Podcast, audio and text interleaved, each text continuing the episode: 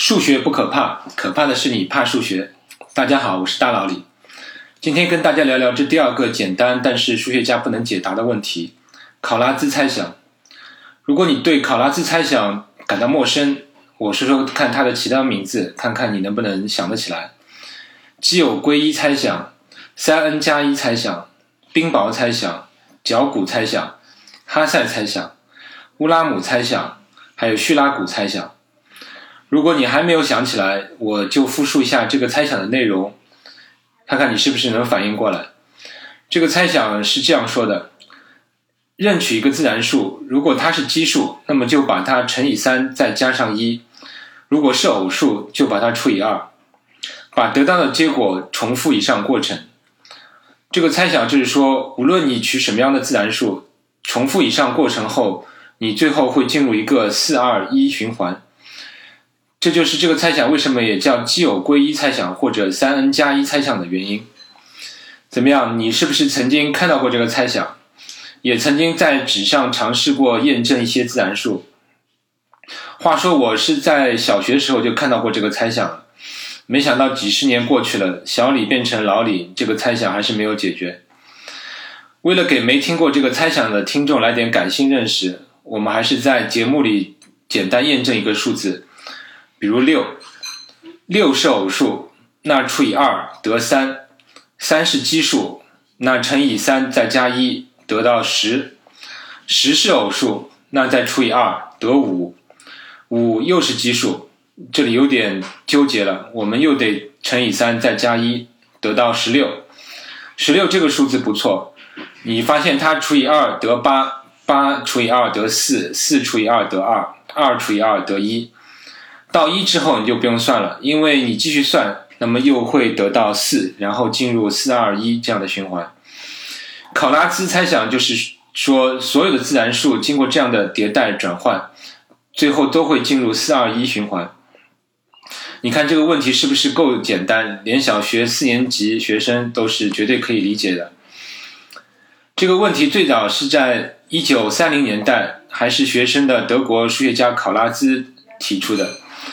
后来大概到六十年代，日本人角谷静夫也研究过这个问题，让这个问题流传到中国。所以在中国，这个问题至少在我小时候经常是被称为角谷猜想。那你可能要问，为什么这个问题这么难？那我请你再做个实验。现在，请你拿个计算器对二十七这个数字进行一下验证。这个数字看上去很小，但我打赌你尝试到一半就要放弃了。因为我可以告诉你，当你在进行了五六十轮计算之后，这个运算还远远没有结束的迹象。等接近到八十步的时候，你会得到一个惊人的九千二百三十二这样一个数字。你看，从二十七要算到九千多，是不是很吓人？但是这之后，只要你坚持到一百十一步，整个数列如预期的一样回到了一。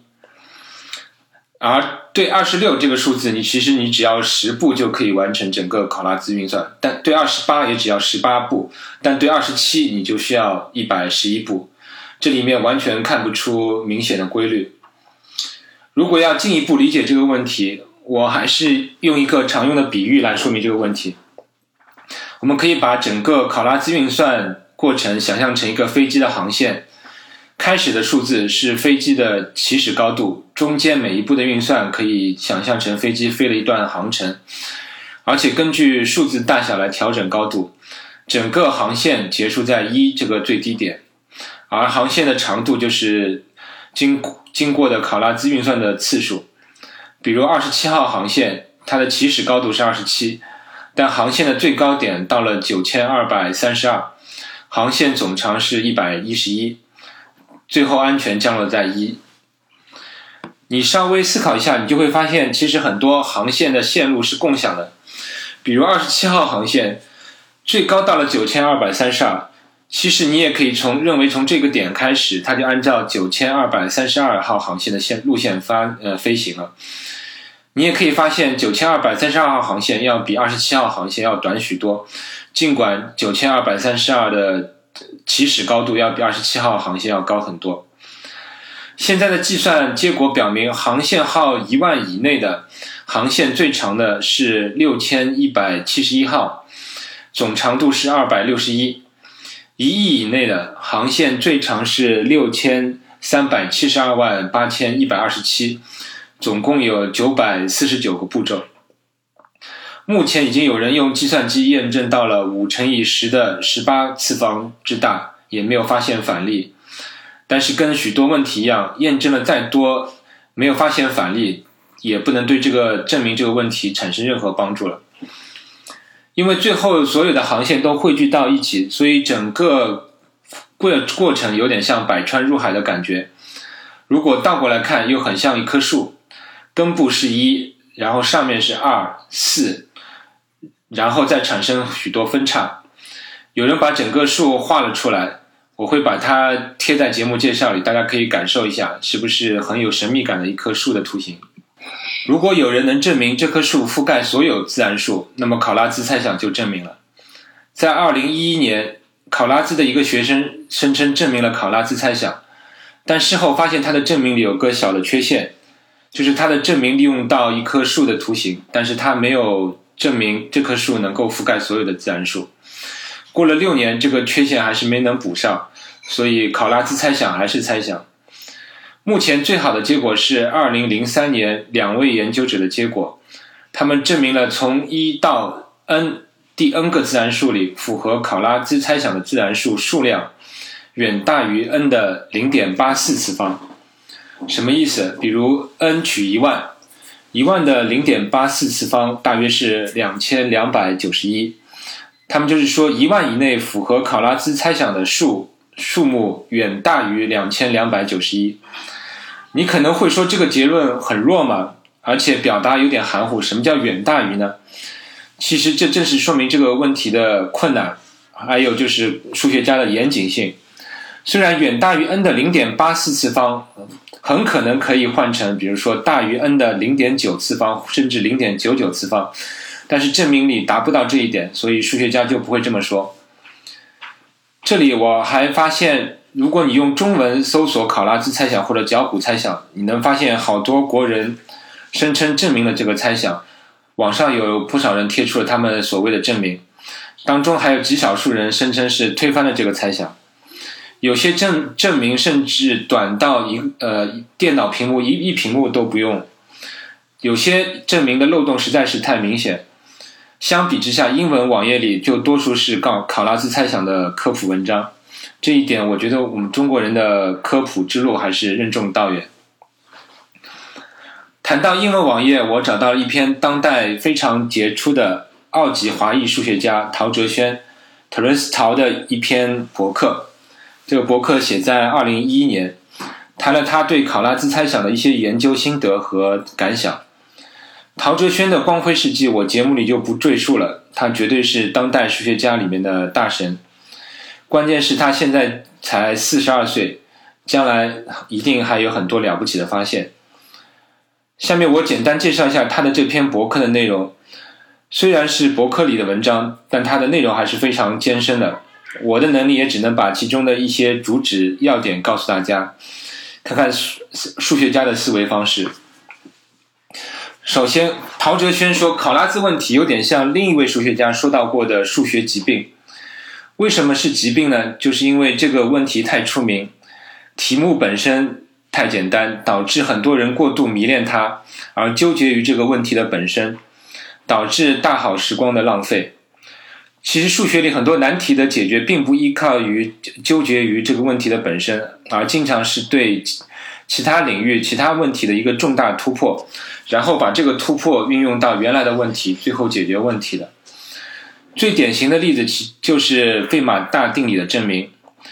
就是某人忽然发现，谷山志村猜想是费马大定理的一个等价命题。就是说，如果证明谷山志村猜想，就等于证明了费马大定理。安德鲁·华尔斯了解到这一点之后，觉得他有一些思路可以攻克谷山志村猜想，所以他就开始朝这个方向主攻费马大定理，最后完成了这一突破。这个事情就告诉我们，对一个特定数学难题太过迷恋或者纠结是不好的。好的办法是广泛的学习和了解数学更大领域里面的知识，然后你才能才能发现解决一个问题的最好的方法。然后陶哲轩也认为，考拉兹猜想不是一个数学家目前应该主攻的问题，因为理论工具还没有准备好。他认为，一个成熟的数学家应该主要考虑那些刚好超过数学工具边缘一点的问题。其实这是很好理解的，但是对数学家的要求很高。你要知道有哪些工具，然后也要对一个问题可以用哪些工具解决，对它的难度又能有很好的估计。不过，通过这句话，我也可以奉劝各位听众，就不要去痴迷于解决这个问题了。这个不是业余爱好者的问题。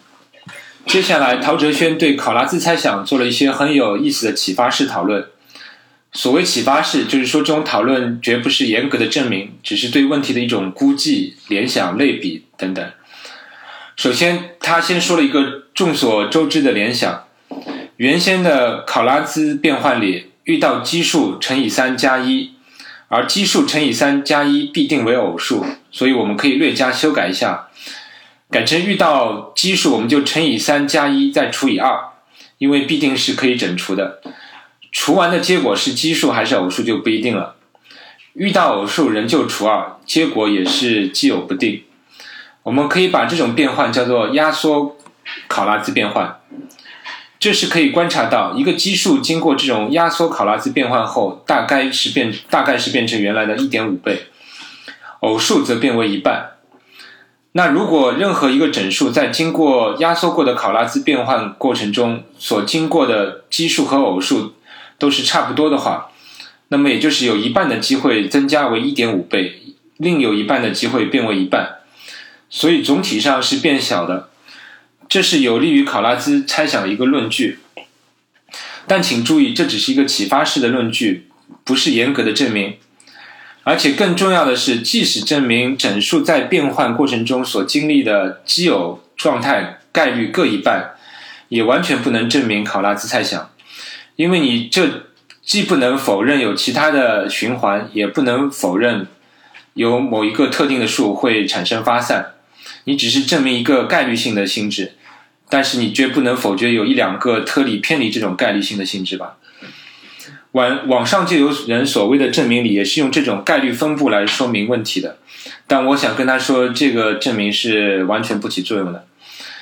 有用的是证明一种极限性质，比如说你证明任何一个自然数经过足够多的压缩考拉兹变换后所经历的奇数和偶数趋于相等。或者说，经历的基数不会比偶数多于某一个特定值，这大概是有用的。但是这个命题跟前面概率性质的命命题难度就是天差地别了。好了，回到陶哲轩的文章，接下来他也说，以上的启发式猜想只是提示大多数数的运行轨道是缩小的，但是他不能否认有其他的循环轨道或者有很特殊的发散数。不过，接下来他进一步考察了一下有其他循环轨道的可能。他首先提出了一个所谓的弱考拉兹猜想的命题。这个猜想就是说，假设某个正整数经过考拉兹变换，又能回到自身，也就是能产生循环，那么这个正整数只能是一二四。其实这个命题就是说，只有四二一这样一种循环。为什么叫它弱考拉兹猜想呢？因为证明它并不能证明考拉兹猜想，因为还有一种发散的可能。但是如果证明了考拉兹猜想，就证等于是证明了它，所以它就显得比较弱。这也是数学家里常呃数学里常用的一种思考思考方法。当原命题太难的时候，我们适当放宽条件，得出一个弱一点的命题。如果能证明的话，那至少是离目标近了点。那现在有了这个弱命题有什么用呢？有用。有两个研究者发现，这个弱考拉兹猜想等价于另外一个命题。这个等价命题在节目里念有点啰嗦，但是我会贴在节目介绍里。这个等价命题看上去是复杂了，但其实对数学家却更好处理了。因为原来的考拉兹猜想的一大难点在于它是一个迭代的过程，是一个动态的过程，甚至动态当中还有很很多混沌的意味，用现有的工具不好处理。但是现在这个等价命题则是一个关于二和三的幂次相乘和相加之后，有没有一种特定形式的因子的命题，这是一个相对静态的命题了，而且也有一些现现有的数学工具可以处理了。当然，陶哲轩也说，他也没能证明这个洛考拉兹猜想的等价命题。但是他对这个等价命题分析了一下，他说，如果这个等价命题不成立，也就是考拉兹猜想，考拉兹的运算有其他的循环的话，那么这个的循环的长度将至少是惊人的十万五千。而且我们已经对五乘以十的十八次方以内的自然数都验证过考拉兹猜想了。所以，这个猜想如果要有其他反例，也就是有其他循环的话，那就请你想象一下，有由十万五千个十九位以上的自然数构成的一个序列，构成了一个考拉兹循环。如果这个东西存在的话，简直要颠覆我对数学的美学信念了。但是现在就是不能证明它不存在。最后，陶哲轩又探讨了若考拉兹猜想如果成立的话。能产生的一些推论，那你可能要问：若考拉兹猜想都没有证明，你考虑他的推论干嘛？这里我就发现数学家一个很厉害的思路，他先看看从若考拉兹猜想可以推出的结论，再看看这个结论跟已知的结论或者已有的知识相比到底差多远。如果它比已知的结论要强很多的话，那就是提示我们若考拉兹猜想要比我们已有的知识要难很多。比如，如果从若考拉兹猜想可以推出费马大定理的话，那么还好，毕竟人们已经证明了呃费马大定理。但如果从考拉兹猜想能推出黎曼假设的话，那就不太好了。那它就等于是说，这个考拉兹猜想跟黎曼假设至少是同一个难度的问题。陶哲轩从若考拉兹猜想中推出了两个推论，然后用现有数学工具分析了一下。虽然陶哲轩的推演我是基本没看懂，但是他最后一句话的结论让我印象深刻。从以上若考拉兹猜想的推论可以看出，任何试图证明考拉兹猜想的途径，要么是用超越理论，这个超越理论就是跟超越数相关的理论。我是根本没看懂这个关于自然数的猜想是怎么跟超越理论联系在一起的，已经完全超过我的想象力范围。陶哲轩是这样说的。任何试图证明考拉兹猜想的途径，要么是用超越理论，要么是用一种全新的技巧，能够完美的对二的幂次和三的幂次进行指数隔离。具体这句话的意思我是说不清楚了，但我知道我是肯定不会去花时间尝试解决考拉兹猜想的。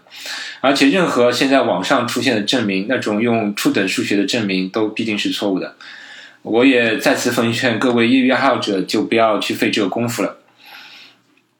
好，关于这个命题，我讲了这些。那么我照旧讲讲这个猜想的一些扩展。